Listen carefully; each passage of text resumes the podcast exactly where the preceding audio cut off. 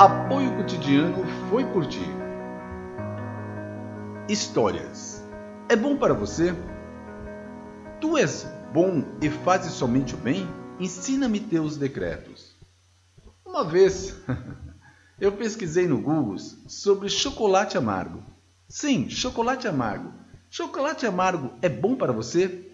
Consegui vários resultados, alguns bons, outros ruins, Dá para fazer o mesmo com quase qualquer outro produto alimentício. Leite é bom para você, café é bom para você, arroz é bom para você. Existe uma variedade imensa de respostas para esses tipos de perguntas. E você deve ter consciência de o que pesquisar, que pode ser bom para você ou não. Pode lhe dar uma imensa dor de cabeça. Por quê? Porque você fica em dúvida. Pô, vale a pena comer chocolate amargo ou não? Essa era a minha dúvida na, na época. Mas se você está buscando algo que seja o tempo todo bom para você, 100% bom para você, posso recomendar algo muito bom. A palavra viva, a palavra de Deus, a Bíblia. Descubra o que ele é capaz de fazer na vida do seguidor de Jesus Cristo.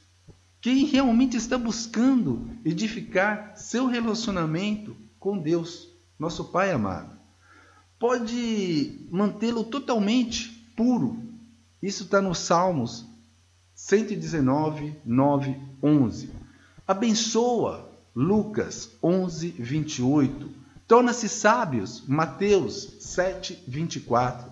Concede à luz o entendimento Salmo 119, 130. Pode ajudá-lo a crescer espiritualmente. 1 Pedro 2, 2. O nosso querido amado Deus é bom.